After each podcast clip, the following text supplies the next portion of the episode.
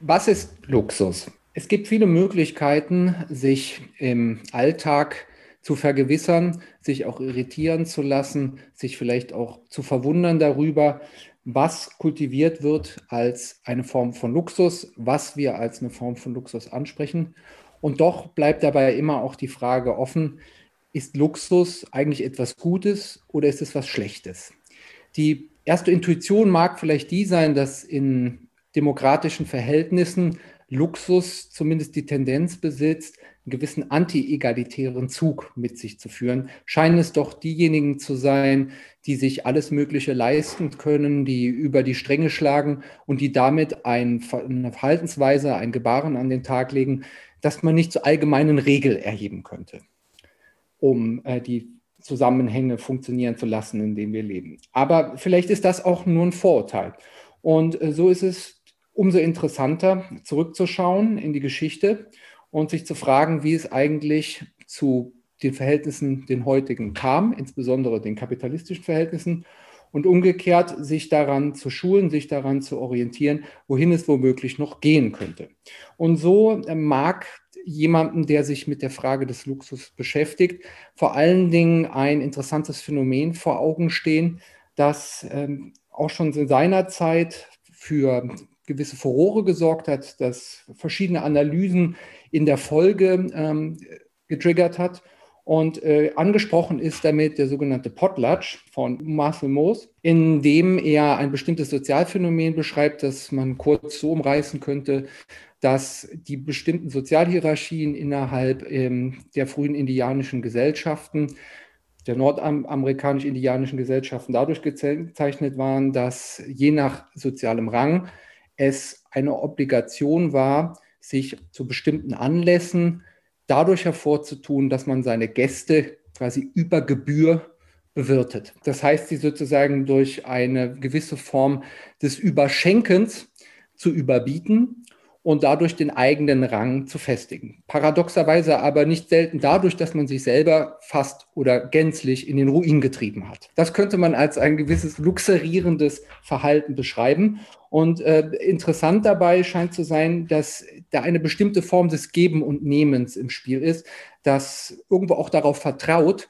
dass in dem Exzess eine Ordnung anwesend ist. Eine Ordnung, die letztlich doch vielleicht ein Tauschverhältnis begründet. Und zwar dahingehend, dass dann auch bei dem äh, Gegengeschenken äh, sich genau derselbe Exzess bekundet und man sich so mehr oder weniger wieder ausgleicht, wenn es darum geht, äh, am Schluss doch irgendwie einen funktionierenden gesellschaftlichen Zusammenhang zu etablieren. Kann man also sagen, dieses mehr geben wollen ist per se schon mal vielleicht nichts Schlechtes, ja, sodass man es verdammen müsste, äh, vielleicht sogar etwas Gutes, nur eine etwas ungewohnte Art und Weise, wie man Sozialhierarchien ähm, austariert. Demgegenüber könnte man jetzt aus der philosophischen Tradition ähm, erwidern mit Aristoteles, dass in diesem Zug über die Stränge zu schlagen, den Exzess zu suchen, vielleicht doch eher etwas Schlechtes zu erblicken ist, vielleicht sogar was Böses. Wenn man etwa in die nikomachische Ethik von Aristoteles hineinschaut, dann ist äh, neben den ganzen äh, äh, theoretischen Überlegungen zur Mesotes-Lehre, dem, dem gesunden Maß zwischen den Extremen, eine Sache besonders auffällig, und zwar, dass er an einer Stelle ähm, auf ein interessantes Phänomen aufmerksam macht, die sogenannte Pleonexie die man geradewegs mit einem Mehr haben wollen übersetzen kann.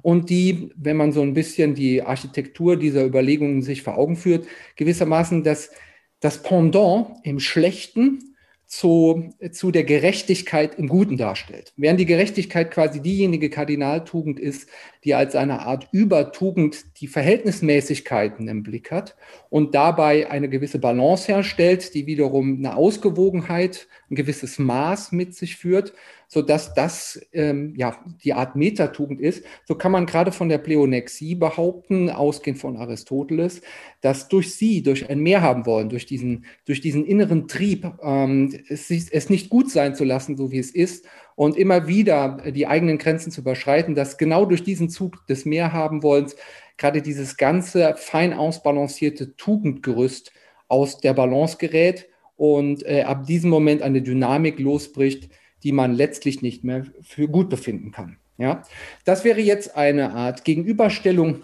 zweier äh, Exzessarten, einerseits eines mehr geben wollens, andererseits eines mehr haben wollens. Und äh, wenn wir das weiter verfolgen und uns sagen, okay, wo wäre da jetzt eigentlich der Luxus einzusortieren? Ja, was ist das für eine Form von Exzess?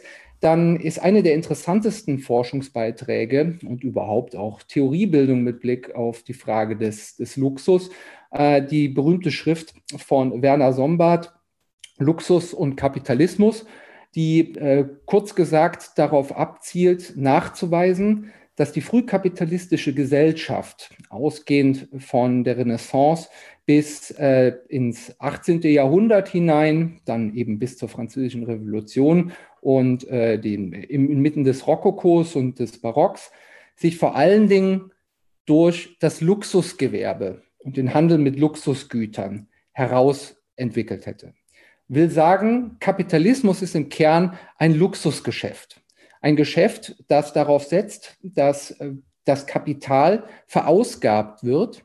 Und zwar in einer Hinsicht, die nicht primär auf Zwecke abzielt, also Zwecke im Sinne äh, eines, eines Funktionalismus, sondern die in dem sich verausgaben, dem sich verschulden, in dem, in dem Konsumieren die eigentliche Triebfeder äh, des, des, des Handels und auch sozusagen der, der Wert Schöpfung gerade in der Wertvernichtung darstellt. Ja, was dann, das will ich jetzt nicht alles im, Einzelnen nachvollziehen, aber äh, einleuchten wird es dann in so Situationen, wo, wo Sombart äh, darauf hinweist, dass etwa auch die Urbanisierung der, der frühmodernen Gesellschaft deutliche Züge wie des Konsumverhaltens hat, äh, kapitalkräftiger Gesellschaftsschichten, will sagen des Adels und des sich anbiedernden Großbürgertums, die durch einen gewissen repräsentativen Habitus ähm, darauf zielen, natürlich mit Blick auf äh, die absolutistische Hofführung, sich in ihrem Rang zu erhalten, sich in ihrem Rang zu steigern, dadurch, dass man sich wechselseitig übertrumpft durch die Güter, durch die Kostbarkeiten auch von fernen Kolonien herbeigeschafft und damit äh, gerade deutlich zu machen, dass man eben nicht normal ist, sondern dem, der eigenen Auffassung sozusagen des Aristokratischen entsprechend darüber hinaus ist und es sich nicht äh, nachsagen lassen muss, etwa arbeiten zu sollen und genau das zu erarbeiten, was man dann noch konsumiert, sondern quasi über seine Verhältnisse zu leben. Ja. Das ist wiederum ein Zug, äh, den äh, Sombart dann allgemein aufgreift, um ihn weiterzuentwickeln und äh, dabei verschiedene Phänomene aufzuzeigen und die letztlich in einer Definition zusammenschießen zu lassen, die recht intuitiv und naheliegend ist und die grob gesagt lautet, äh, bei Luxus handelt es sich um jeden Aufwand, der über das Notwendige hinausgeht.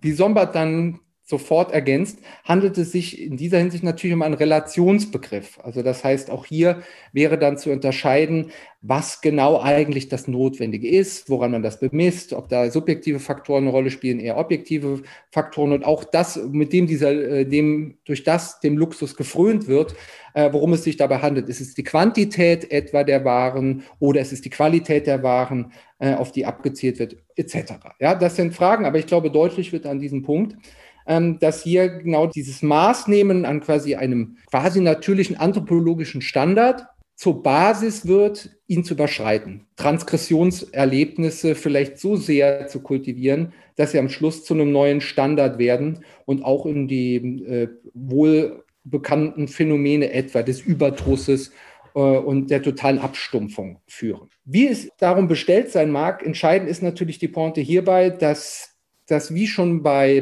Marcel Mosso auch bei Sombertmann gewisse Phänomene wiederzuerkennen meint, die auch für bestimmte Wirtschaftsverhältnisse im Kapitalismus äh, kennzeichnend sind. Mag das da auch eher, äh, sagen wir mal, in dem gemäßigten Ton des Investierens, des Fortinvestierens äh, und der äh, Kapitalakkumulation äh, sich bewähren, so ist es doch ein Wechselspiel zwischen Sparen und Verausgaben, zwischen Reinvestieren und so weiter, die diese Dynamik die eben zugleich als Fortschrittsdynamik begriffen wird, aufrechtzuerhalten. Wie es darum bestellt sein mag in der Zukunft, ist natürlich jetzt eine interessante Frage, die, äh, auf die es, glaube ich, neue Antworten braucht. Aber wenn wir jetzt davon ausgehend, von, diesen, von dieser frühkapitalistischen Weichenstellung, uns äh, in die spätkapitalistischen Verhältnisse, wenn man so will, unserer Gegenwart versetzen, dann ist auch da die Frage des Luxus wieder auf eine interessante Art und Weise Thema geworden, geradezu prominent geworden. Und zwar äh, gibt es da, und das kann man wohl sagen, die momentane Standardüberlegung zu, zu dem Phänomen finden sich bei Lambert Wiesing und seinem Buch mit dem schlichten Titel Luxus, wobei er im Rückgriff auf die Definition von Sambat äh, einige Differenzierungen noch vornimmt, Differenzierungen, die wiederum teilweise auf der Linie schon von Sombart liegen, wie ich sie angedeutet habe, als Re äh, Relationsbegriff. Andererseits aber nochmal präzisieren, indem er die Definition dahingehend verändert oder die Charakterisierung dahingehend verändert, dass er sagt, dass Luxus eben derjenige Aufwand, der über das technisch Notwendige und zwar für eine bestimmte Sache sowie über das anthropologisch Notwendige für jemanden hinausgeht. Also hier können wir schon hm, feststellen, dass Lambert sich darum bemüht, Differenzierung vorzunehmen, die dem vielleicht sehr stark auch repräsentativ und sozial äh, hierarchisch geprägten Luxusbegriff, wie er uns im Rokoko entgegenschlägt, ähm, etwas abgewinnen möchte, was sich womöglich auch demokratisieren lässt, ja, äh, in der Hinsicht, dass Luxus nicht mehr als quasi absoluter Maßstab zu fassen wäre, was es auch nicht bei Sombart unbedingt war, aber was gewissermaßen die, die Spitze der Gesellschaft in einem Art Trickle-Down-Effekt äh, rekonstruieren, äh, zu rekonstruieren erlaubte. Also es gibt sozusagen den obersten äh, Brasser, ja, äh, beispielsweise Louis XIV, und äh, ihm und zu reüssieren in diesen gesellschaftlichen Verhältnissen heißt es, ihm gleich zu tun oder es zumindest zu versuchen und damit eben auch bestimmten Moden zu folgen, neue Moden zu etablieren etc. Ja. Das ist da, wo es diesen einen zentralen Punkt, quasi den Fluchtpunkt der Prachtentfaltung äh, nicht mehr gibt. Vielmehr dann auch eine Frage der wechselseitigen Abstimmung äh, der Selbstverwirklichung, der Selbsterfahrung, der Selbstwertsteigerung an Grenzphänomenen eben äh, des Luxus, und zwar Grenzphänomenen zur Grenze des Notwendigen oder des als notwendig erachteten. Ja? Ähm, eben quasi die Grundbedürfnisse, an denen wir teilhaben oder die wir allgemein zu, zu dem Standard rechnen, nach, auf dem wir etwa auch äh, Ansprüche juristischer Natur gründen, indem wir sagen, nein, das zählt ins Naturrecht etwa, dass diese Bedürfnisse gedeckt sein müssen. Und dann ist etwa eine Erfüllung von Luxusbedürfnissen etwas, was äh, per Definition darüber hinausgeht und manchmal wohl in einem Grade darüber hinausgeht, dass schnell die, das, das äh, Verdikt aufkommt, man habe es hier äh, eigentlich mit äh, einer Verfallsform zu tun. Und wenn man das jetzt mit Lambert Wiesing einmal kritisch aufarbeitet, auch das will ich jetzt natürlich nicht äh, in, in, in Gänze hier äh, leisten, ähm, dann ist aber interessant und glaube ich auch der Nervus probandi an seinen Überlegungen, dass man sich vor allen Dingen davor behüten muss, Luxus mit Protzerei gleichzusetzen. Äh, worauf er abzielt, ähm, ist der Versuch zu zeigen, dass Luxus eigentlich primär als ein ästhetisches Phänomen zu werten ist und zwar ein ästhetisches Phänomen des Besitzens. Auch da sind interessante Reflexionen dran geknüpft, etwa die, dass Luxus sich gerade nicht im Eigentum ausdrückt, sondern vielmehr in dem Nutznießertum, in dem Besitz einer Sache und in dem freudigen Besitz. Ja? Das heißt auch an dem anteilnehmenden Besitz, an dem direkten Interesse für die Existenz des Gegenstandes und damit, man äh, hört die Spitze schon, eben nicht in einem interesselosen Wohlgefallen, äh, wie es für Kant gerade kennzeichnend ist im ästhetischen Urteil des Schönen, sondern in der direkten auch Verbindung der eigenen Existenz mit diesem speziellen Besitzverhältnis, das sich im Luxus ausdrückt. Und dabei handelt es sich etwa um ein Besitzverhältnis, das, wenn man auf die Definition zurückgreift, es ähm, um Dinge geht, die jetzt nicht einfach in dem Sinne sinnlos aufwendig sind, äh, dass sie keine Freude bereiten. Ja, also sein äh, Lieblingsbeispiel ist etwa eine schlecht funktionierende alte Heizung, für die man enormen Kostenaufwand betreiben muss äh, und Reparaturaufwand, damit sie überhaupt läuft. Das würde man nun schwerlich als ein Luxusphänomen begreifen. Noch äh, wäre Luxus jetzt ähm, umgekehrt dem, mit der zweiten Einschränkung des über das notwendig, also anthropologisch Notwendige hinaus, dasjenige Phänomen, in dem es schon ausreichen würde, im Luxus zu leben um etwas als luxuriös selber zu erfahren. Und zwar bestes Beispiel von seiner Seite, äh, die Hotelangestellte in einem Luxushotel, die einem ganz normalen Job nachgeht, aber nun gar nicht in der Art und Weise an diesem Luxus partizipiert, wie es der Hotelgast tut, der es sich gönnt, in einem Fünf-Sterne-Hotel äh, sich einzumieten uh, und da ein schönes Wochenende zu verbringen oder so. Ja.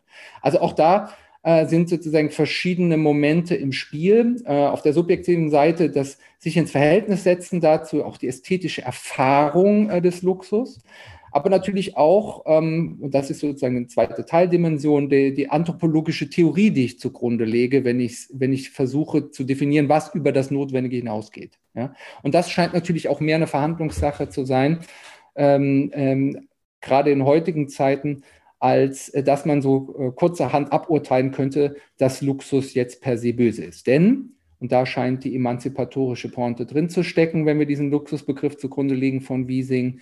Auch der kleine Mann. Ja? Die kleinen Leute können ihre Form von Luxus kultivieren, da wo sie über ihre eigenen Verhältnisse schlagen und etwa fünf äh, Handyverträge haben, ne, schlechter Scherz, aber sich sozusagen an den kleinen Dingen des Lebens erfreuen und das für, vielleicht auf, äh, über Gebühr, äh, wenn sie sie ins Verhältnis setzen zu ihrem äh, eigenen Budget oder so. Ja, also da ist, das ist in diesem Sinne dann auch relativ gestaffelt äh, dass es durchaus möglich ist oder vielleicht sogar leichter ist, für weniger wohlhabende, vielleicht sogar arme Menschen, sich gewissen Luxus zu leisten, als für Milliardäre, die nicht mehr wissen, wo sie ihr Geld packen sollen. Ja?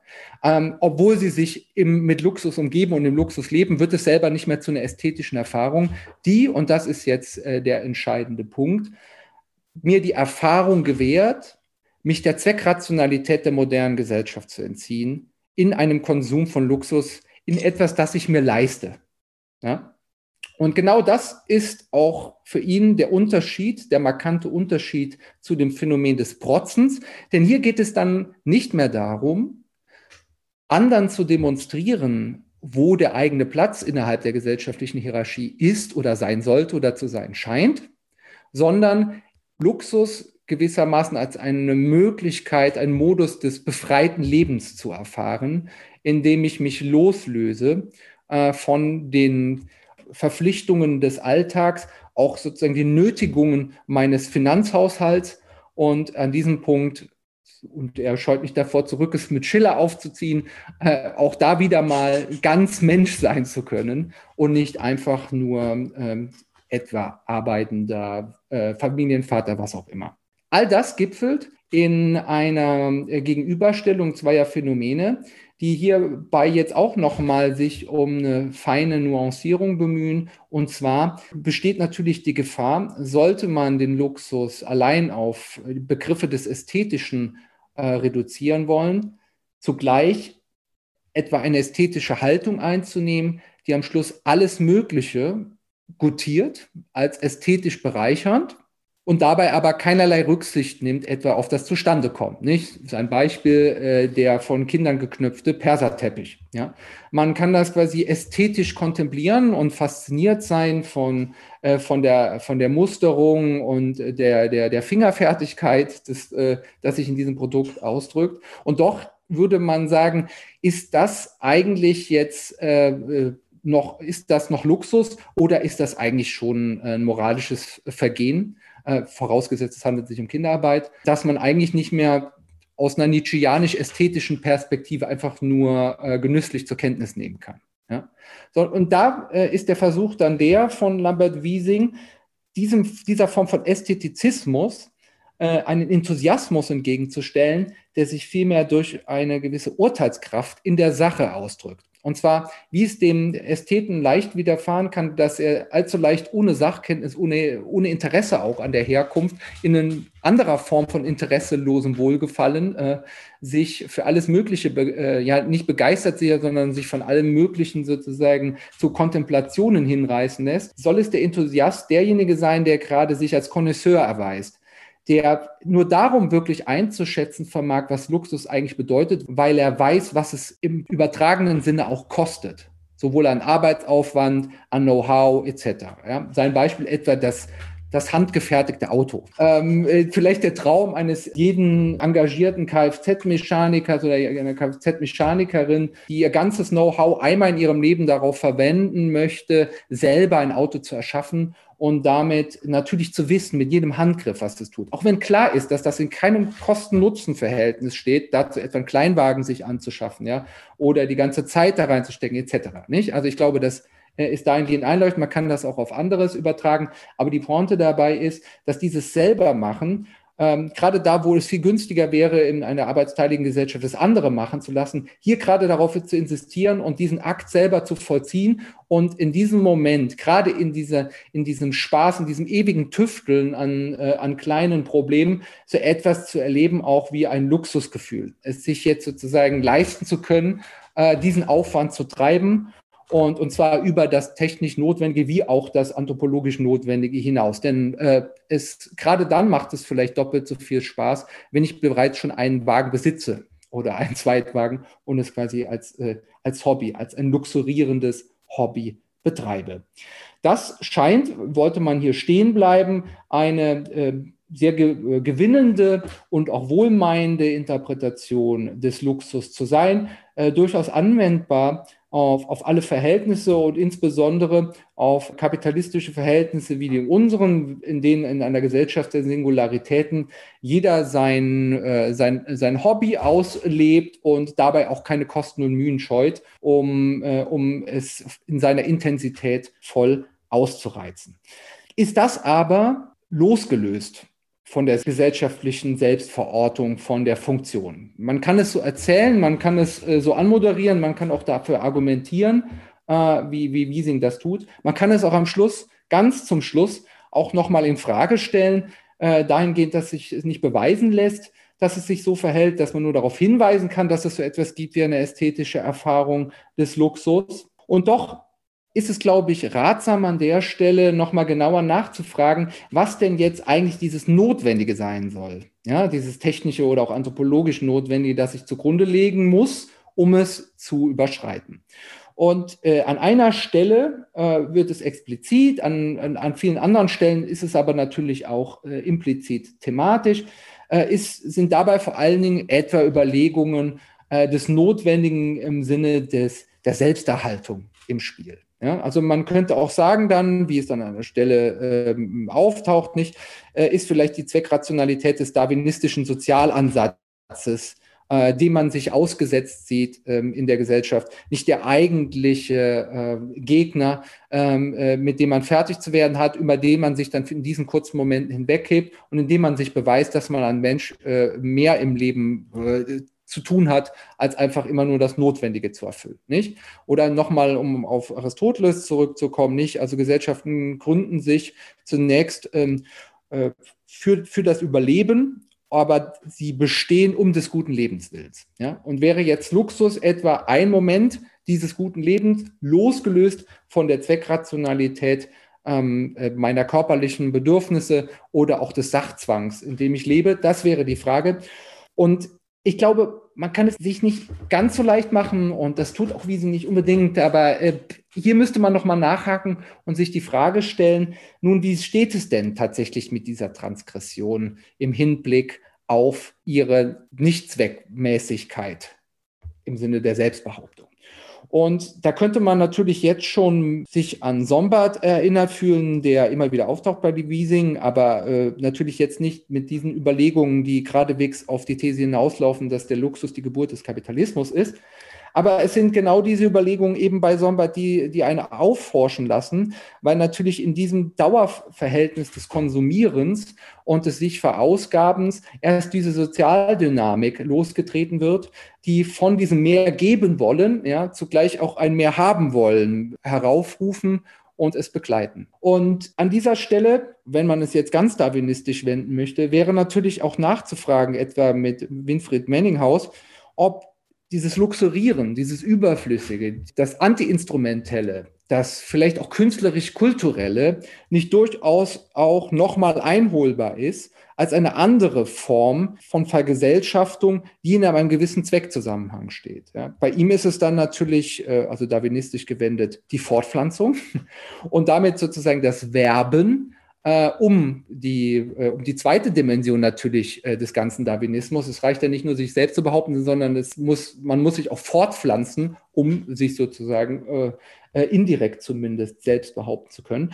Und äh, das wäre eben äh, die Perspektive, die ich mit dem Luxus auch nochmal anderweitig einbringen wollte. Und zwar, wenn wir das dahingehend auffassen, dann scheint im Luxus ja auch ein gewisses starkes und geradezu protziges Moment von Erotik anwesend, dass das, weil sie eine gewisse Werbegeste eingeht. Diese Werbegeste muss jetzt nicht immer direkt darauf abzwecken, dass man sich in einer bestimmten Hierarchie einordnet. Auch das kann wiederum eher abtörnend sein, in dem Sinne, äh, dass es allzu offensichtlich ist. Und auch manche mögen sich, die in dieser Situation sind und dieses Kapital bereit haben, sich sehr oft angeödet fühlen von dem Sachzwang, jetzt ihrer Rolle gerecht zu werden und eben auch zu prassen.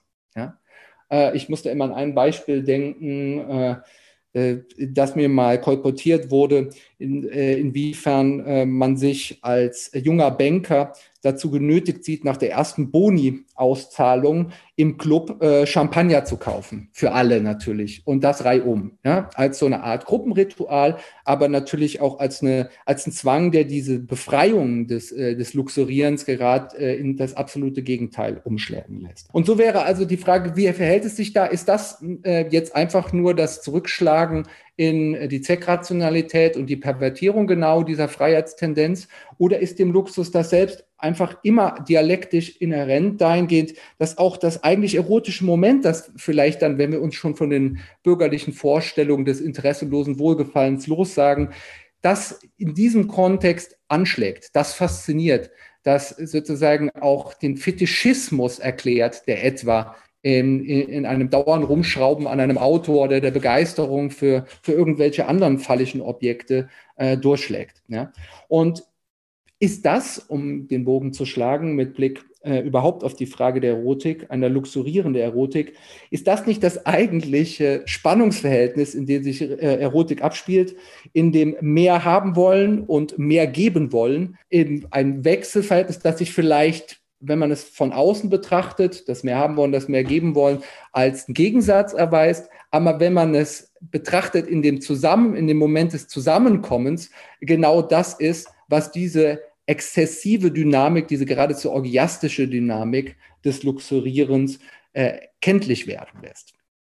Und in diesem Sinne, äh, Thomas, jetzt meine Frage an dich. Was ist für dich eigentlich Luxus, äh, wenn du auf deinen Alltag schaust?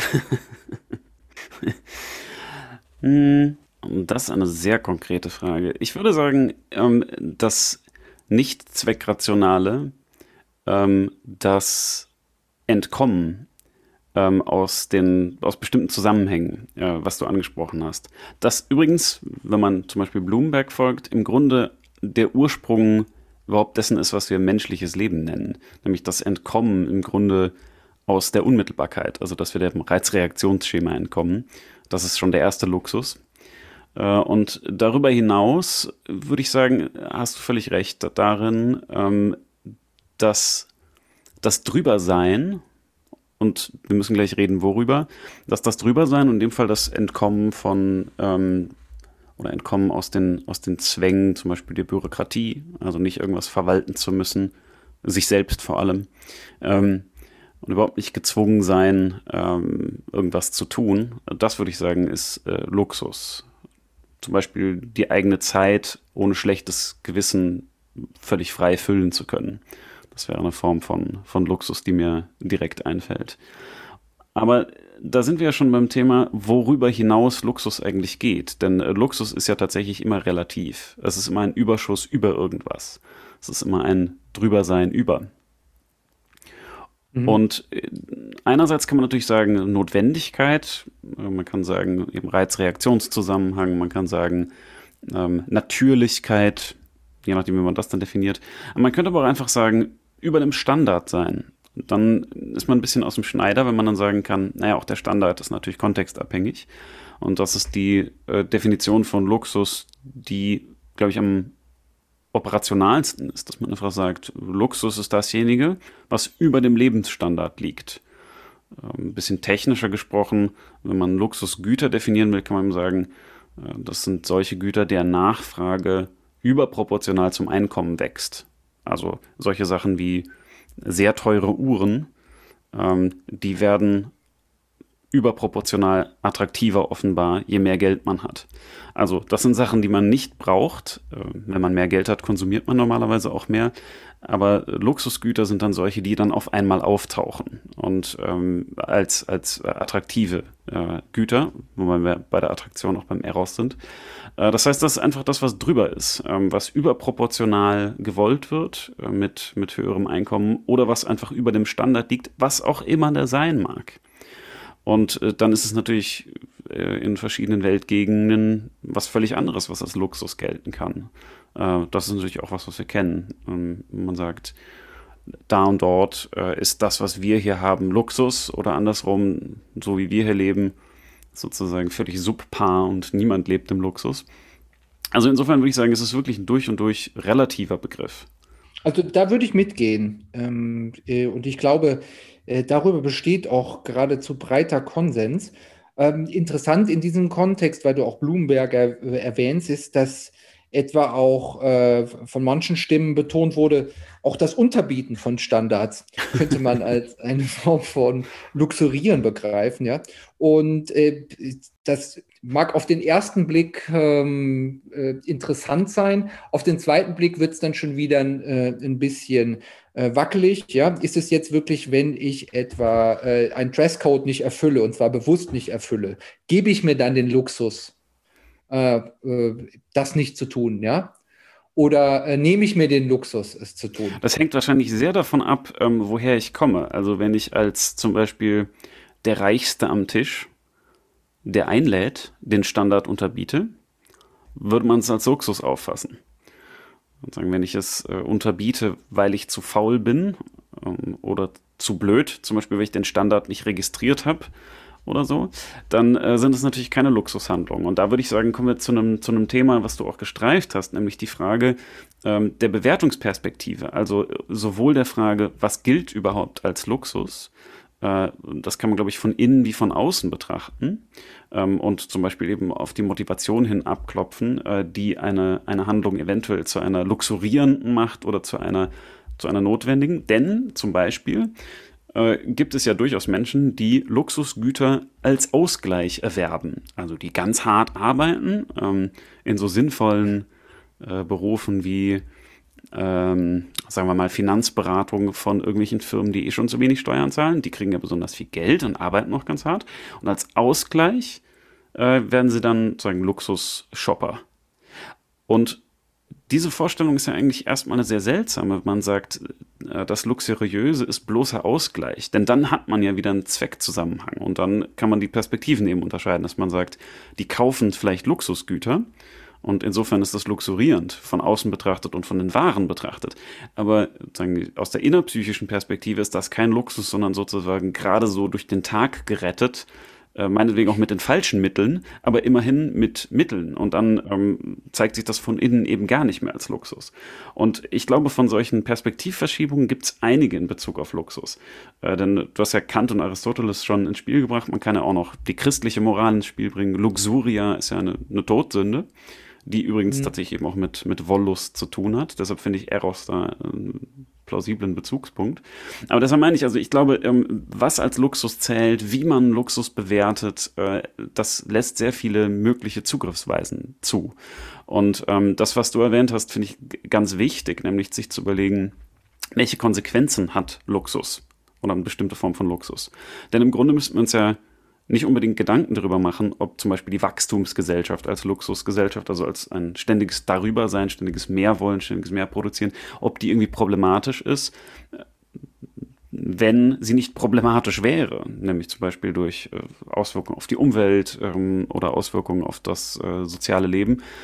Also konsequenzialistisch gedacht kann Luxus ein Problem sein. Kann aber eben auch sagen, von innen ein Problem sein. Man sagt, unabhängig davon, welche Konsequenzen Luxus hat, ist Luxus als Überschuss immer schon schlecht.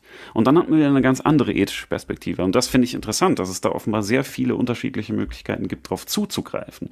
Also es ist ein, ein Phänomen, was, glaube ich, auch im Alltagsgebrauch oder ein, ein Ausdruck, der im Alltagsgebrauch äh, sehr verschiedene Dinge andeuten kann und bedeuten kann. Wenn du jetzt den Investmentbanker ansprichst, nicht, ähm, die Formel dafür ist halt Work hard, play hard. Mhm. Ja? Aber in diesem Play hard drückt sich aber etwas aus, um nochmal auf Schiller zu kommen, äh, dass äh, das vielleicht dann doch mehr ist als äh, äh Kraft durch Freude.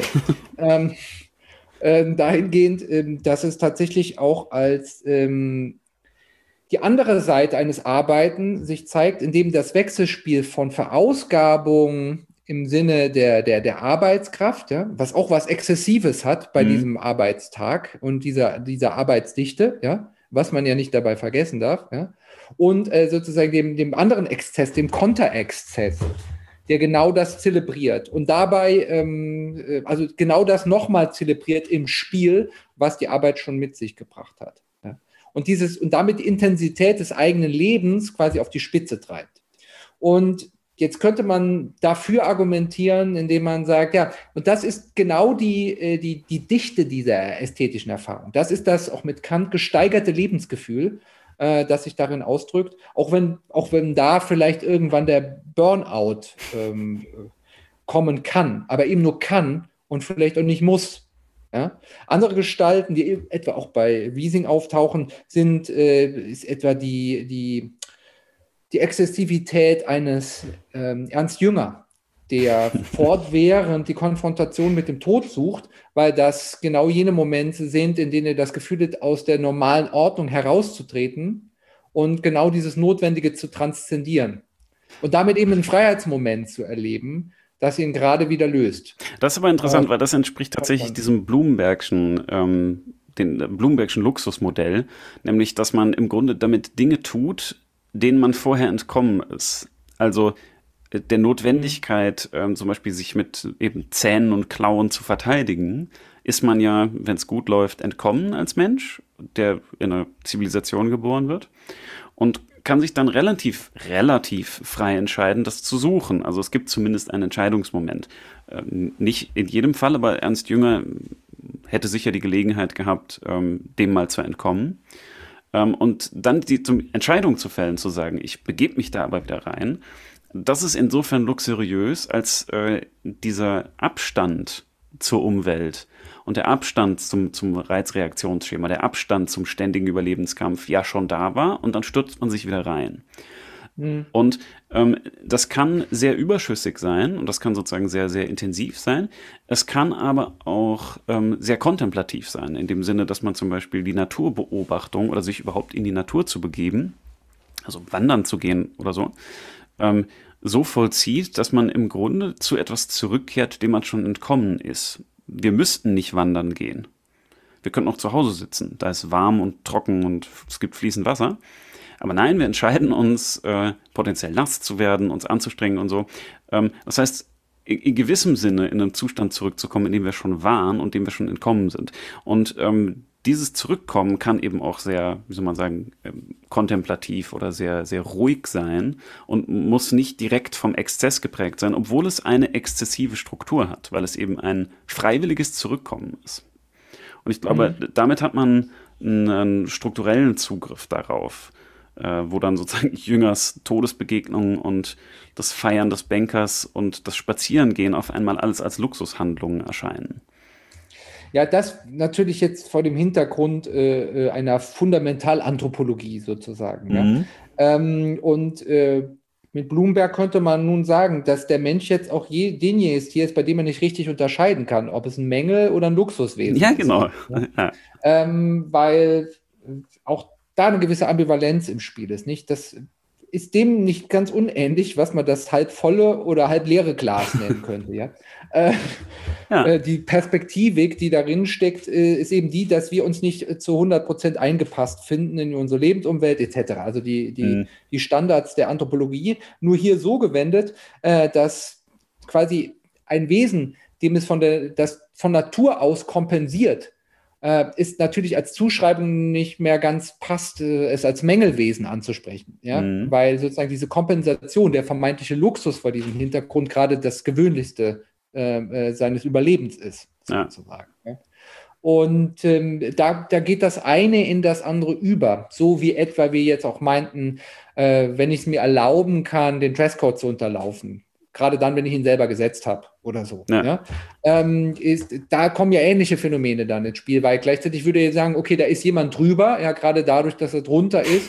und äh, indem er, er umtänzelt quasi die Norm. Und äh, aber er umtänzelt sie so, dass er quasi eine neue Figur einbringt, ja, die Invertierung eben Mhm. äh, dieses Verhältnisses, ja.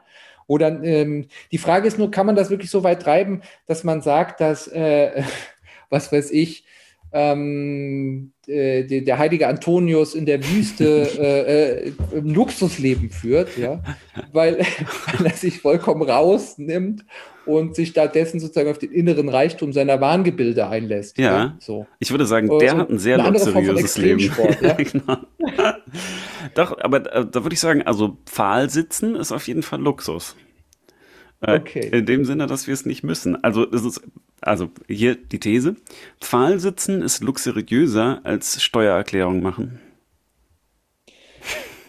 Ja, okay. Aber habe ich da nicht äh, zumindest das Problem, dass, äh, dass ich da immer noch mit einem ziemlich vagen Luxusbegriff hantiere? Doch, ähm, Also, also nicht, ist es schon hinreichend, Luxus als das Nicht-Notwendige zu definieren? nee, das würde ich, das würde ich nicht sagen. Ähm, ich würde sagen, damit geht's los. Das ist aber so ein bisschen der, der, Ja, der. Blumenberg-Zug. Also die, die Struktur ist da angelegt in unserem äh, ersten sozusagen Entkommen aus, aus diesem, ähm, aus diesen ganz basalen Zusammenhängen. Sozusagen der natürliche Standard des Reizreaktionsschemas wird, wird verlassen. Und in dem Sinne kann man sagen, da sind wir schon über den Standard, wenn wir den ersten Stein aufheben, ziehen und werfen. Ähm, aber ich würde natürlich noch nicht sagen, dass das äh, in einem substanziellen Sinne Luxus ist. Es geht mehr um die sozusagen strukturelle Vorzeichnung davon. Ähm, Und das muss man dann ausziehen. Und das ist vielleicht auch genau ein Punkt, äh, bei dem man gerade weitermachen kann, denn äh, das, was sich dann etwa da, da bietet im, im Potlatch, ja, ähm, mal auch jetzt unabhängig von seiner sozialkonstitutiven Funktion, ja, oder in anderen Formen der Verausgabung, die jetzt auch direkt assoziiert werden mit einem Luxusgewerbe oder so, ja, Mhm. sündhaft teuren Schmuck zu kaufen, von dem man auch weiß, dass er eigentlich das, äh, das eigene Konto sprengt, aber äh, jetzt ist es nicht, nicht es nicht sein lassen zu können, ja. Äh, auch meinetwegen aus guten Gründen oder so. Das scheinen ja Phänomene zu sein, die äh, möglich sind dadurch, dass es, äh, mit Bloomberg gesprochen, diese Uneindeutigkeit der eigenen Weltposition gibt, ähm, aber die dadurch noch nicht hinreichend erklärt sind. Sondern was da zum Tragen kommt, scheint ja ein bewusstes Verhältnis dazu zu sein. Ja? Also Wiesing macht das ganz intelligent, äh, indem er sagt, eigentlich ist Luxus die Ästhetik des Besitzens.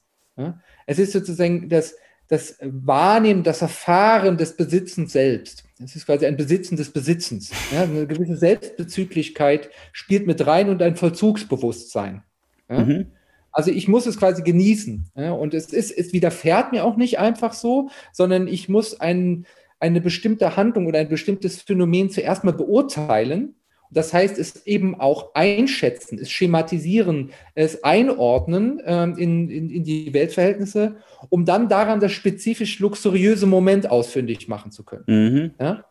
Und äh, das heißt aber natürlich Reflexivität. Das bedeutet, äh, das bedeutet eine gewisse Kapazität, ein gewisses Grundvermögen auf eine gewisse Art und Weise zu bespielen, ja? Aber dann um, ist um ja. spürbar zu machen. Mhm. Aber dann ist ja zum Beispiel der, ähm, der besinnungslose Exzess wiederum kein Luxusphänomen. Also sozusagen, wenn man hyperintensiv arbeitet und dann hyperintensiv playt, was, was man mit ähm, Patochka vielleicht Verfallenheit nennen könnte. Also wenn man sozusagen von der Arbeit ins Feiern fällt und zurück und für die Zeit dazwischen nicht viel übrig bleibt ähm, oder keine Zeit dazwischen übrig bleibt, wie Muße oder so, wo man dann Philosophie, Politik, Kunst machen kann oder so, sondern immer nur vom Orgiastischen in die Arbeit und wieder zurückkippt. Äh, solange der reflexive Abstand da nicht gegeben ist, ähm, sieht das von außen aus wie Luxus. Wenn aber Luxus gerade diese Reflexivität impliziert, muss man eben dann von innen gucken. Ja, und das ist eben auch der äh, Teil ähm, der Problematik der Einordnung, Mhm. auch vom, in, im Wechsel der Innen- und Außenperspektive und natürlich auch Grund für die mannigfaltigen Vorwürfe, Mhm. etwa, dass es sich dabei nur um Protzerei handle. Ja? in der klaren Absicht, sich zu positionieren oder auch in der naiven, unbekümmerten Absicht, zu, äh, sich zu, zu positionieren innerhalb im Sozialgefüge und nur allen anderen weiß zu machen, dass sie nicht mithalten können. Ja? Ähm, das würde wiederum Wiesing zurückweisen wollen als Protzerei, insofern, dass äh, er unter dem Luxus tatsächlich, hat es schon gesagt, er will das irgendwie retten. Ja? er will das äh, gewissermaßen allgemein zugänglich machen, immer auch in einer klaren Frontstellung gegenüber dem Bildungsbürgertum und, äh, und äh, in einer bestimmten Vorstellung äh, von demokratischen Partizipation. Und ich würde jetzt sagen, vor der Kontrastfolie von, äh, von Werner Sombart eben als eine gewisse Affirmation kapitalistischer Verhältnisse. Ja? Und ich glaube, das ist auch mit ein Punkt, den man hier zu berücksichtigen hat, ja, dass natürlich, wenn Luxus ein Relationsbegriff ist, nicht nur jetzt mit Blick auf die Frage einer Anthropologie, sondern auch mit Blick auf eine Frage der Geschichtlichkeit und der Entwicklung der gesellschaftlichen Verhältnisse, dann äh, kann man nicht außer Acht lassen, dass natürlich auch Wiesing, selbst wo er sagt, ja, es ist letztlich auch ein ästhetisches Phänomen und man kann es nicht beweisen, man kann nur darauf hinweisen, äh, trotzdem eingespeist bleibt in gesellschaftliche Verhältnisse. Und äh, diese gesellschaftlichen Verhältnisse sahen nun einmal die letzten 70 Jahre so aus, dass Konsumieren gut ist. Ja? Also, dass man auf jeden Fall konsumieren müsse und äh, dass sozusagen jedes falsche Sparen äh, letztlich irgendwie das Fortkommen aller anderen mitbehindert. Ne? Ja, das, also ja. das ist, also ich meine, das ist die, das ist die Zauberformel unserer Ökonomie, dass die Selbstverausgabung äh, allen zugutekommt, inklusive mir selbst indirekt wieder. Ja, also das ist dieses Potlatsch-Moment äh, inner, innerhalb der kapitalistischen Dynamik. Und äh, es sind irgendwie nur zwei Seiten einer Medaille, ob ich halt von mehr geben wollen oder von mehr haben wollen spreche. Ja, weil wenn ich mehr haben will, muss ich auch mehr geben. Mhm. Und das ist ja jetzt das, was quasi wieder auf äh, uns auf die Füße fällt, indem uns jetzt klar gemacht hat, aber wenn ihr weniger äh, gebt, dann werdet ihr auch weniger haben können. Ja? Und die Frage ist, ob diese ganze Logik ja, eine gute oder eine schlechte ist. Und äh, die, das Plädoyer für den Luxus ähm, ist, glaube ich, eins, das, das versucht, äh, dieser Dynamik irgendwie positive Momente abzugewinnen, äh, die sich am Schluss auch ähm, absetzen wollen von ähm, ja, einem, wie soll man sagen, einem ins Gewissen reden davon, dass es vielleicht auch manchmal geboten wäre, äh, das Konsumieren, soweit es geht, einzuschränken. Hm. Ja? Also das ist ja genau das Gegenteil. Ja? Es ist sozusagen äh, äh, der Versuch, das als ein Befreiungsmoment des Menschen geltend zu machen. In der Tradition, das habe ich nicht ausgeführt, aber in der Tradition äh, von Schiller und äh, Heidegger und Jünger, da wo es um Grenzsituationen geht. Ja? Also mhm. Momente, an denen quasi exemplarisch im Sinne eines fruchtbaren Augenblicks, also dem Augenblick, in dem äh, einem prägnanten Augenblick, äh, in dem sozusagen die äh, eine bestimmte Entwicklung, ein bestimmtes Verhältnis aufscheint ähm, im, im, Singulären, ja, an, äh, als eine exzeptionelle Erfahrung gewissermaßen, die mir trotzdem einen Blick, eine Anschauung vom Ganzen gibt. Ja? Etwa von der menschlichen Natur, meiner eigenen Freiheit und so weiter und so fort. Und vor diesem Hintergrund wäre jetzt die Frage, die zu stellen wäre, wenn man es zuspitzen wollte, kann man sich Freiheit überhaupt leisten unter, den, unter, den, heutigen Verhältnissen? Ja, mein Eindruck ist, dass dieser ähm, sozusagen ästhetische Begriff von Luxus relativ flexibel ist in Bezug ähm, auf die, wie soll man sagen, auf die materielle Grundlage.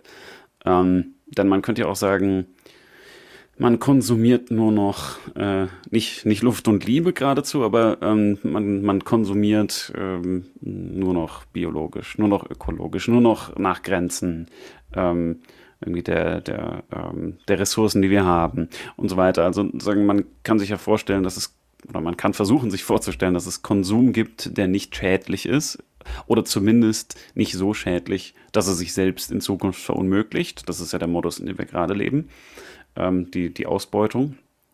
Das kann man sich ja vorstellen. Und da würde ja dann ein ähm, ästhetischer Luxusbegriff immer noch zu passen. Also in dem Augenblick, in dem man sagt, das ist eine Frage des Verhältnisses, kann man, und das ist eine etwas billige Lösung, die ich da vorschlage, äh, kann man natürlich sagen, ja, ähm, äh, Luxus kann man auch ähm, im sehr teuren, vielleicht gar nicht so leckeren Bio-Öko-Supermarkt erfahren, wenn man nur im richtigen Verhältnis zu den Waren steht. Ja, okay, aber ich, ich glaube, das ist jetzt äh, äh, zu viel des Guten, ja? ähm, weil kann man das noch Luxus nennen? Ähm, ja, selbst wenn es jetzt sozusagen besser wäre und so weiter, ist, gebe ich mir den Luxus im Biomarkt zu kaufen. Ja? Erstens, glaube ich, würden all jene äh, die sich äh, der, der ökologischen Bewegung tatsächlich zuschreiben im Kern und das nicht wahrnehmen als eine weitere Mode Hm. äh, innerhalb unserer Konsumzyklen, würden aufschreien und sagen, das ist kein Luxus, das ist soziale Verantwortung. Ja? Und umgekehrt würden diejenigen, die das aber gerade eigentlich als ein Luxusphänomen äh, kultivieren wollen, ja, an der Stelle sich irgendwann dabei ertappen, äh, dass sie ein schlechtes Gewissen entwickeln, wenn sie irgendwas anderes benutzen. Ja? Was ja nun alles andere wäre als eine, äh, äh, als eine Verausgabung oder ein über die Grenzen gehen, sondern sie würden gerade da merken, dass der Sack langsam aber sicher zugeht. Ja? Und sie dann sozusagen in der Jute-Fraktion äh, sich wiederfinden. Das ist, glaube ich, auch nicht die, das Selbstbild von Luxus, das sich dabei aus, äh, ausdrückt. Ja? Also im, Ja. im, äh, im Guten wie im Schlechten. Wobei sich das, glaube ich, Weil gerade natürlich die Kritik austariert. dann auch des Luxus nicht greift. Ja? Ja. Also dann ist es kein Luxus, sich Bio, Biogüter zu kaufen, sondern wer es kann, der soll. Ne? Hm. Und nicht der kann oder äh, macht es, um andere neidisch zu machen oder so. Ja? so. Genau, und dann, Dann, ist ist man. es eher Luxus, äh, es sein zu lassen. Genau, aber dann Und- ist man wieder, genau, und dann ist man wieder bei der Frage, ähm, gönnt man sich es nicht zu tun, weil äh, der, der neue Standard und die neue Notwendigkeit ist eben eine bestimmte Form von ähm, Marktwirtschaft und eine bestimmte Form von Produktion, die eben äh, sozusagen ähm, erlaubt, weiterzuleben. Und das ist dann halt der neue Standard. Und die Frage ist, wie sieht dann ein, ein Luxus aus, der da drüber geht? Äh, ist das dann nicht einfach ein Rückfall? Also vor dieser Vorstellung, dass sozusagen die, dass sich unser Leben verändern muss in eine bestimmte Richtung, da, damit es funktioniert überhaupt, ähm, gibt es dann Luxus, der nicht reaktionär ist? Also wie, wie sieht Ja, sozusagen, das ist die Frage. wie ja. sieht ein Luxus nach vorne aus? Ja. Weiß Und ich auch nicht so genau. Ja, ja, das, das ist eben die Frage, die ich, äh, äh, die sich mir hier stellt. Also, äh, und die sich mir im Besonderen stellte in der Auseinandersetzung mit Sombart. Ja? Äh, in, inwiefern er vielleicht tatsächlich wirklich recht hat, dass äh, der Kapitalismus in der Frühphase in wesentlichen Momenten durch äh, Luxusbedürfnisse, durch Luxuskonsumverhalten initiiert wurde äh, und dieses Moment auch leitend war bis in die Gegenwart, auf die eine oder andere Weise. Und dass eben aus dieser aristokratischen Form der Prasserei und des Luxus und der Verausgabung dann mehr und mehr bürgerliche, kleinbürgerliche Luxusbegriffe erwachsen sind, die einem dann zuletzt bei Lambert Wiesing entgegenstehen, wenn er einem irgendwie den äh, den Hobbyschrauber als den eigentlich luxurierende äh, Mhm. Gestalt der Gegenwart verkaufen will. Ja? Ja, und das ist, Äh, glaube ich, ob, ob das nicht eigentlich, äh, bringt es danach noch was, den Luxusbegriff eigentlich äh, zu verteidigen? Oder muss ich ihn dann viel eher symptomatisch lesen und sagen, naja, vielleicht, wenn wir an dem Punkt angekommen sind, äh, dann kann ich das auch nicht mehr wirklich als ästhetische Erfahrung genießen, ja? Äh, weil das ist dann halt selber einfach eine andere Form von Spießertum. Ähm, Ja. Also Luxusspießerei sozusagen. Nein, ich glaube, die, die Dynamik funktioniert ja auch so, wenn man sich anguckt, ähm, äh, beispielsweise irgendwelche Smartphones ähm, von besonders teuren Herstellern, die besonders schick sind. Nehmen wir meinetwegen Apple immer noch als Standard, der aber sozusagen Standard ist. Das heißt, es ist eine Selbstverständlichkeit. Es ist eine Selbstverständlichkeit, ein absolutes Luxusgut zu haben. Weil andere Hersteller, zum Beispiel auch ähm, faire oder ähm, ökologische oder sonst was, gibt es ja inzwischen auch, ähm, gäbe es ja als Alternative. Aber nein, man hat sozusagen die Luxusvariante, die als Standard gesetzt wird, über die dann wieder hinausgegangen werden muss mit dem nächsten Modell. Das heißt sozusagen im Kleinen ist diese Dynamik, glaube ich, noch sehr gesund und lebendig und genauso bescheuert, wie sie immer waren oder sich das jetzt halt zeigt. Ähm, Ja, aber jetzt würde äh, Wiesing, genau an dem Punkt, äh, würde er, Entschuldigung, wenn er Mhm. jetzt mir hier gilt als Sparringspartner, aber er, das ist halt einfach zu gut, weil er ist, glaube ich, selber ein Symptom. Äh, weil an genau der Stelle würde er jetzt einhaken und sagen, ja, genau. Und jetzt äh, kommt wieder äh, das klassische bildungsbürgerliche Luxus-Bashing, das eigentlich immer noch so eine Absetzungsfigur von der aristokratischen Gesellschaft ist, weil man es sich nicht leisten konnte. Ja? Ähm, und äh, jetzt äh, stattdessen irgendwie auf Vernunft pochen und den Leuten ihre Freude am Smartphone ausreden wollen. Warum? Äh, warum ist das ein Ausreden? Ja, weil es trotzdem so ist, selbst wenn dieses Produkt massenhaft in die Welt geworfen wird, kann trotzdem jeder Einzelne dieses Phänomen, dieses ästhetische Phänomen äh, als solches erfahren, was er als Luxus umreißt. Ja?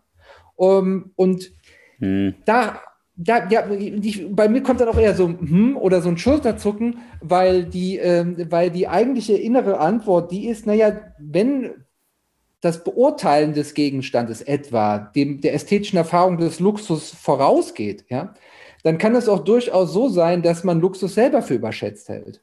Ja? Dass man das jetzt gar nicht als befreiend erfährt, jetzt schon wieder so tun zu müssen, als ob es eine Offenbarung wäre, wenn jetzt Steve Jobs oder äh, der Klon von Steve Jobs äh, äh, einem die neue Generation von XY verkaufen will. Ja, Ja. also äh, also das, das wird dann auch irgendwann einfach nur noch boring und zwar bevor ich es konsumiere oder so. Ja, Es ist also dieses ganze, wie soll ich sagen, dieses, dieser ganze Versuch ähm, im, im luxuriösen, und er leitet das natürlich, setzt auch ein bestimmtes Verhältnis zu, zur Kunst bei Adorno und diese ganze Vorstellung der Autonomie, äh, die sich da einschleicht äh, in diesen Diskurs des Luxuriösen vor dem Hintergrund quasi äh, einer, einer frühkapitalistischen äh, ähm, Luxusgesellschaft, die sich jetzt gerade quasi in den, in den Tod konsumiert. Äh, das alles äh, will irgendwie da nicht so richtig zusammenpassen. Ja? ja, Ähm, und, selbst, und selbst da, wenn ich das jetzt noch wenden würde, ja, ähm, aber den Weg verbaut er sich ja, indem er ja nicht Ästhet sein will, ja, der das dann noch gutiert, wie beispielsweise Ernst Jünger, äh, der davon schreibt, äh, den Luftangriff über Paris mit einem Glas äh, Champagner auf dem Dach äh, zu begrüßen, ja. Also so das, das ist halt Ästhetizismus. Das ist kein Enthusiasmus oder, oder Ja. sowas, ja. Ähm, äh, diesen, selbst diesen Weg bleibt ihm ja dann versperrt, sondern es muss ja dann irgendwie ähm, eine gewisse Begeisterungsfähigkeit mitgegeben sein. Ja? Und genau diese Begeisterungsfähigkeit, die sozusagen schon bewirtschaftet wird, etwa von der Apple-Community, genau die geht einem auf den Sack. ja, Ja? Genau, die ist einfach, das ist einfach nur, das ist, man braucht dann eine andere Kategorie, das ist nicht protzig, ja. Dafür ist das selber viel zu spießig, ja. Ähm, und selbstverständlich, genau. ja, genau, und es ist, äh, da, da ist eine ganz andere Kategorie im Spiel, die einem das verleidet und die man eigentlich nur noch mit schlechten, ja, nicht mal mit Humor, sondern einfach nur mit einer falschen Urteilskraft und einem gewissen Grad an Verblendung als Luxus äh, adressieren kann oder so, ja. Ja, und auch mit, Weil, also genau, wenn mit einer etwas Luxus verstümmelten, aufgeladen sein soll mit Freiheit und so weiter und so fort. Ja. ja, mit einer, mit einer etwas verstümmelten Einbildungskraft auch. Denn, also, wenn ich vorhin gesagt habe, ähm, frei über meine Zeit zu verfügen ist Luxus, dann ist das sozusagen ein, ein, ein kleiner Luxus. Äh, aber man kann natürlich mit Luxus eben auch noch was ganz anderes verbinden. Also, als Zivilist in Weltraum zu fliegen, ist einerseits Luxus äh, und das ist halt nicht dann das neue iPhone, was jeder irgendwie gleichermaßen genießen kann, sondern da kommen wir dann zu dem Thema, dass Luxus vermutlich eine Elitensache ist. Und zwar in sehr verschiedener Hinsicht. Ähm, also genug Geld zu haben, sich seine eigene Rakete zu bauen, in den Weltraum zu fliegen, das ist Luxus. Und das kann man auch schlecht finden. Also ich, ich habe gar kein Problem damit, etwas als Luxus anzuerkennen und gleichzeitig zu sagen, äh, das ist in anderer Hinsicht schwachsinnig. Und andererseits muss man eben sagen, was kennen wir noch für Luxus? Luxus sozusagen als Überschuss ja ein Transzendenzphänomen. Also ähm, Proklos ist Luxus. Sich hinsetzen und Proklos lesen, obwohl man es nicht müsste. Das ist Luxus. Sagen ein, ein luxurierendes Aufgehen von Dämonologien und so, diesem ganzen verrückten Zeug. Das ist auch Luxus. Ähm, und es gibt sicher noch ganz anderen Luxus, äh, den ich mir nicht vorstellen kann, ähm, weil er davon abhängt, dass man sozusagen in bestimmten Feldern sich zum Beispiel auskennt, eine bestimmte Form von, wie du vorhin schon gesagt hast, Urteilskraft ausgebildet hat, ähm, die damit zusammenhängt, dass man Experte oder Expertin in irgendeinem Gebiet ist, äh, was es auch sei. Und äh, also richtiger Luxus scheint dann einfach höhere Anforderungen zu haben, als bloß äh, sich ein relativ teures, sich selbst die Zeit raubendes und im Grunde langweiliges Gerät zu kaufen. Also, Ja, das Ja. ist, ja, ja, und das ist eben so ein schmaler Grat. Also gerade wenn du es ansprichst und an einer Stelle taucht es auch dann auf äh, bei ihm Benjamin und es gibt diesen berühmten Text, äh, ich packe meine Bibliothek aus und da äh, schildert halt Benjamin sein Verhältnis zu seinen äh, Büchern als Bibliophiler. hm, Ja? Und äh, ich bin selber Bibliophil. Und äh, für mich ist das auch dahingehend ein gewisser Luxus, dass ich mir auch wirklich gewisse äh, Bücher leiste, ja, die äh, teurer jetzt sind, als es einfach nur die Bereitstellung des Textes mich kosten würde oder sowas. Ja. Und das geht natürlich schon damit einher, dass man das äh, äh, wertschätzt, dass, dass damit Geschichten verbunden sind und all das. Ähm, und trotzdem ist es nicht einzufangen allein und aber auch nicht ganz verfehlt mit der Vorstellung, dass das natürlich eine Ästhetik des Besitzens ist. Ja? Ich Mhm. könnte es ja auch im Museum zur Kenntnis nehmen oder sonst wo. Aber nee, ich kauf's. Ich will es auch besitzen in dem Sinne. Mhm. Aber das Interessante ist, wenn man bei, wenn man bei Benjamin, ich habe noch mal reingeguckt, äh, dann reinliest, dann merkt man, dass er am Schluss, ganz am Schluss, ähm, eine gewisse Wendung vornimmt. Und zwar, äh, das ist eine sehr schöne Wendung, weil er einerseits quasi das, das spitzweghaft biedermeierliche aufruft, ähm, in diesem, ja, vor sich hinstürmen. Es gibt ja auch dieses berühmte Bieder, äh, Spitzwegbild ähm, der Bibliothekar, ja, mhm. das so besinnlich vor sich, vor sich hin macht. Und das scheint mir jetzt auch so ein bisschen entgegen aus deinem Sprech des Spazierengehens und so weiter, ja. Äh, was man jetzt nicht allgemein als Luxus verstehen würde, ja.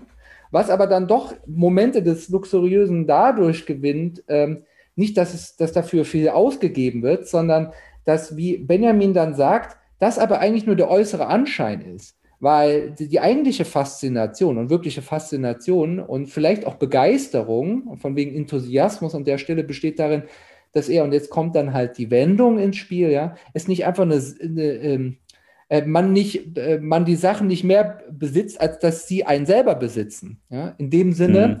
dass man selber in diesen Büchern wohnt. Wenn man besessen ist eben. Ja, Besessenheit eben. Ja? Besitz und Besessenheit. Und das ist eine Frage, die, glaube ich, auch philosophisch absolut zentral ist und die die Frage der Erotik nochmal, äh, also und des Eros äh, nochmal auf eine andere Art und Weise aufrollt. Ja? Es ist, um nochmal das Beispiel zurückzukommen von Apple, es ist absolut offensichtlich. Ja? Äh, und, ähm, und auch schon erschreckend oberflächlich offensichtlich, ja? dass hier so etwas wie Begeisterung bewirtschaftet wird. Ja? Dass man genau das, diesen, Fetisch triggern will, mhm. dass man genau die, dieses Besitzen wollen, diese bis, bis zur Besessenheit treiben möchte und das auch noch kombiniert mit dem Sammelinstinkt und äh, dem, ja, dem Gefühl, dass man natürlich für ein Apple-Produkt mehr ausgibt, als eigentlich notwendig ist, ja? wenn man es von der Performance her betrachtet. Ja? Aber darum geht es ja nicht, ja? sondern es geht, und da würde ich sagen, um Luxus ne? in, in der guten Definition von ähm, Lambert-Wiesing. Und das geht dann meinetwegen auch mit Selbstwertsteigerung einher und neue Freunde und was weiß ich. ja. Und trotzdem ist es aber eine Besessenheit, die irgendwie dümmlich ist.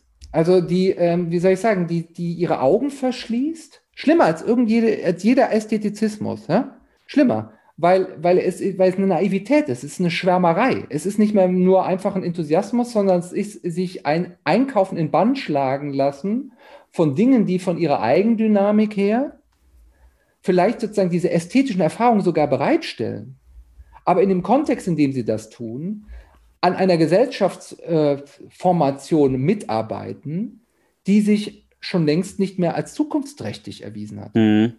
Ja? Und, und das ist das, was, und das ist nochmal was anderes jetzt als ähm, da zu unterstellen, dass das äh, böse wäre und man kann und dass das ökologisch verwerflich ist. Also hier, das ist jetzt nicht die Analogie zu dem äh, zu den äh, Perserteppichen von Kinderhänden geknüpft. Ja, das ist nicht die Analogie, sondern äh, auch da spielt natürlich die Nachhaltigkeit und das ganze Programm spielt eine Rolle. Nur die Antwort wäre natürlich darauf, ihr könnt mir jetzt viel erzählen, aber was ist mit euren Produktionszyklen? Ja? Also die mhm. Neuproduktion dieser Geräte, egal wie du es drehst und wendest, in diesen kurzen Abständen ist natürlich viel verheerender, als einfach äh, eine Langlebigkeit bei den, bei den einzelnen Generationen selber herzustellen und sie halt einfach im Zyklus etwas zu verlängern oder so. Ja? Mhm. Und das sind ganz einfache, trockene, und man würde jetzt, äh, wenn man das, wenn man böse sein will, auch sagen, notwendige Überlegungen, ja, die, die diese ganze äh, äh, Luxusrhetorik halt einfach dann doch zweite Hand als eine Form von Zynismus bloßstellen. Und gleichzeitig ein Zynismus, der, äh, der nicht mal merkt, dass er einer ist. Ja? Und vielleicht dadurch äh, könnte man sagen, vielleicht ist das eine schöne Definition. Äh, Dummheit ist ein Zynismus, der nicht merkt, dass er einer ist. ja, das, ja. das finde ich gut. Vor allem, weil ähm, die, ähm, das Attribut Luxus irgendwas ja gerade benutzt wird für den, für den Massenmarkt ähm, und deshalb wahrscheinlich sogar zynisch verwendet wird. Dass man benutzt, ähm, um diese Produkte, bei denen eigentlich alle, die es wissen wollen, wissen können, dass das nicht länger gut geht, äh, sozusagen nochmal hochgepetert werden als äh, eben als Luxuswaren, obwohl es die absolute Selbstverständlichkeit ist, ähm, mit der wir uns aber irgendwie gerade zugrunde richten. Und das meine ich jetzt noch davon ausgehend einen Schritt weiter. Also, wie gesagt, man kann auch noch diesen Massenproduktionsaspekt verteidigen und sagen, ja, aber die singuläre ästhetische Erfahrung des jeweiligen Konsumenten ist doch und so weiter, ja. Mhm. Aber doch nur vor dem Hintergrund, dass ich davon ausgehe, äh, dass es gewissermaßen so sein muss. Ja? Also, mhm. dass ich, äh, dass es quasi zu meinem Menschsein gehört. Ja? Also wie er das an einer Stelle formuliert, äh, dass ich auch mein Vernunftsein als Kontingent begreife und es erwähle. Ja? Dass ich mich dafür entscheide, vernünftig zu sein und mich halt auch dagegen entscheiden kann. Darin würde sich die eigentliche Vernunft und so weiter. Also die klassische postmoderne Dialektik, ja, auch wenn er sich selber niemals als postmodern bezeichnen würde. Und ist das nicht einfach eine etwas vielleicht fehlgeleitete Erotik? also äh, ja, die eben seltsame Wege der Sublimation erwählt an der Stelle. Mhm. Ne? Also, okay, ich habe es am Schluss meiner, meiner einführenden äh, Anmerkungen so formulieren wollen, dass die Erotik gerade schon das Grundverhältnis des mehr haben und mehr geben wollens ist. Mhm. Ja? Ähm, äh, in dem da in dieses ekstatische Moment gerade zusammenkommt, also die beiden Extreme sich berühren äh, und äh, die, die Freiwilligkeit des, äh, ja, des Schenkens und, äh, und des Nehmens irgendwie auf eine seltsame Art und Weise äh, koinzidieren, ja, ineinander umschlagen und so weiter und so fort.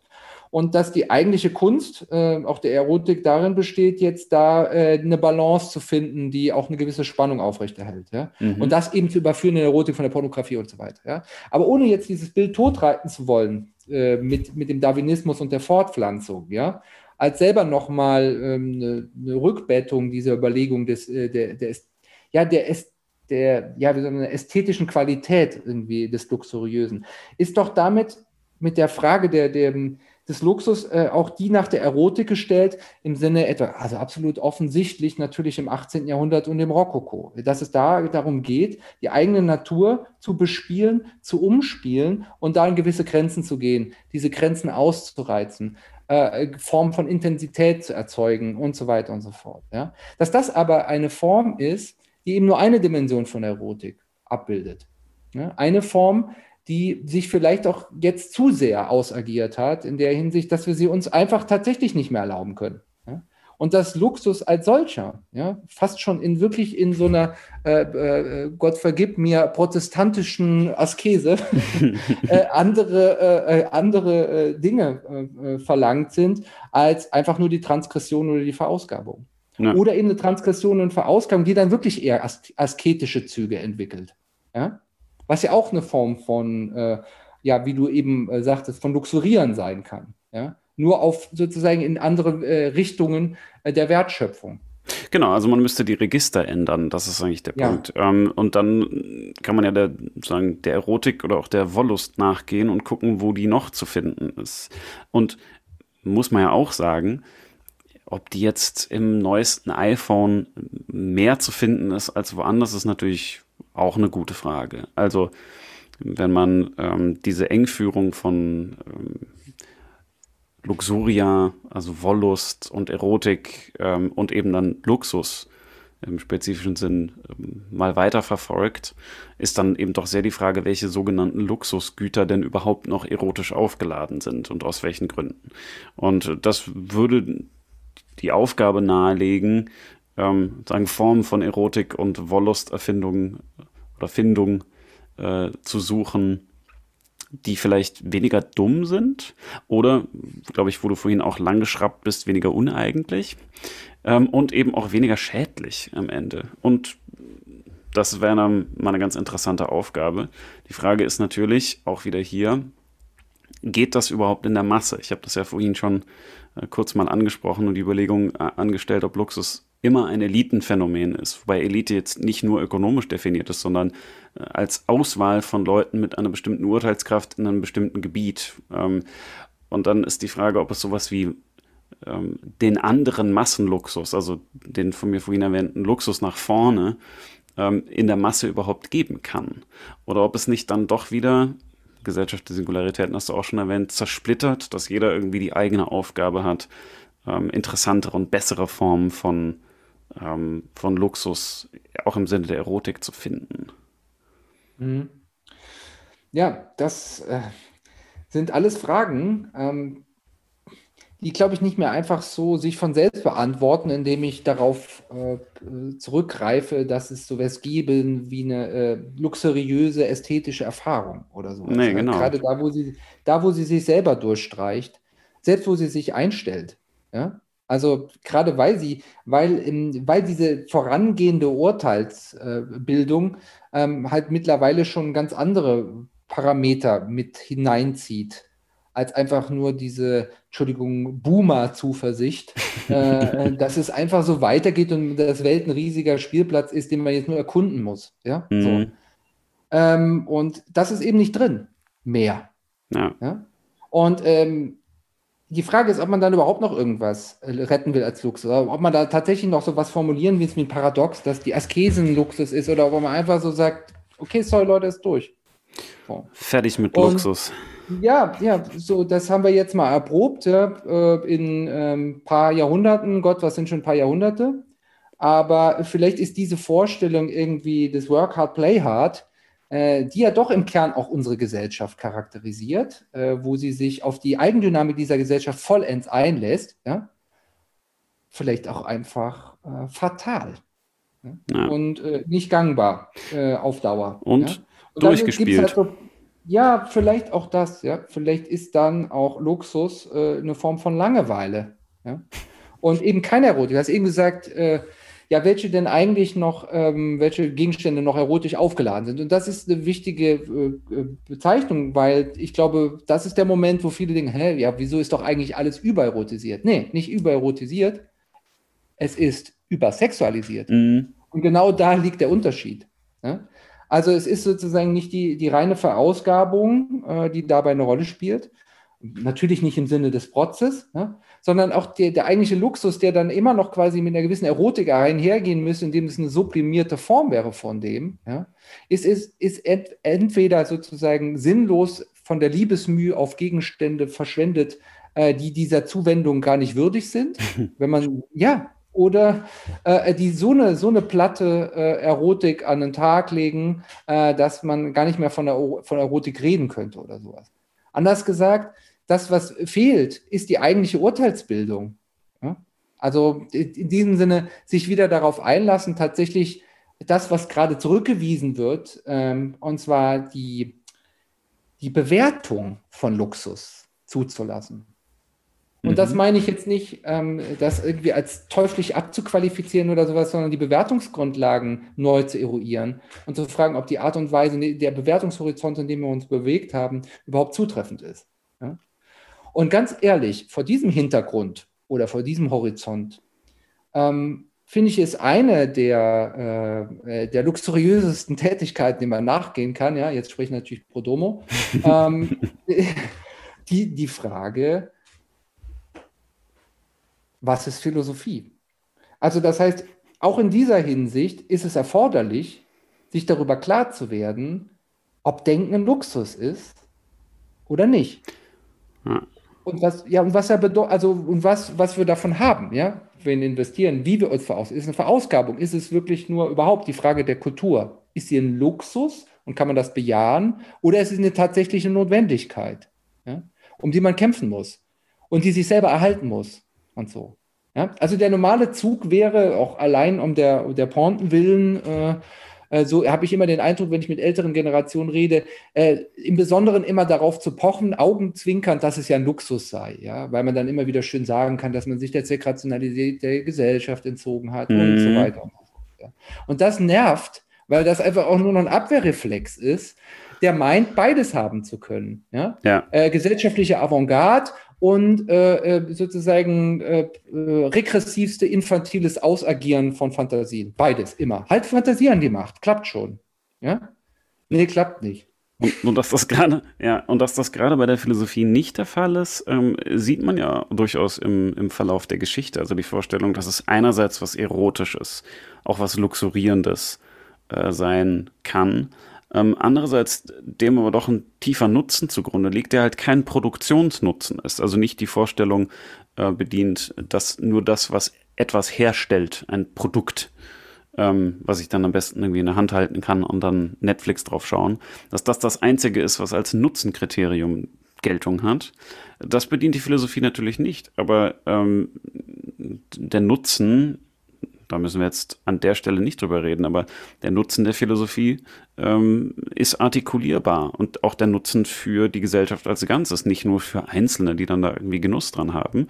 Man kann den artikulieren. Das ändert aber natürlich nichts daran, das sozusagen sich hinzusetzen und zum Beispiel gemeinsam über was nachzudenken eine Form von Luxus ist, die vielleicht nicht der dumme Luxus ist oder der stupide, der durchgespielt ist, sondern einer, auf den wir immer wieder zurückgreifen können und vielleicht eben auch müssen. Ja, oder vielleicht auch einfach kein Luxus ist. Weil, es, ja. weil am Schluss die Philosophie, in, in, in, äh, wo man sie mit Enthusiasmus in den Blick nimmt, gerade es nicht skeptischer Ästhetizismus ist. Mhm. Ja? Und auch eben kein skeptischer äh, Enthusiasmus insofern, äh, dass jeder nach seiner Fasson wird fehlselig werden. Ja? So. Nein, das, dafür braucht man keine Philosophie. Ja, das ist richtig. also verstehst du, da, dann kann ich einfach mich äh, abarbeiten äh, an den Angeboten meines Alltags, ja, der übervoll ist mit allem Möglichen oder so. Ja. Philosophie bedeutet dann tatsächlich auch das Commitment, äh, sich darauf einzulassen, dass es Notwendigkeiten geben kann. Und eben nicht alles kontingent ist. Und vielleicht sogar nicht mehr die Vernunft. Aber vielleicht ist das auch nur eine Tautologie.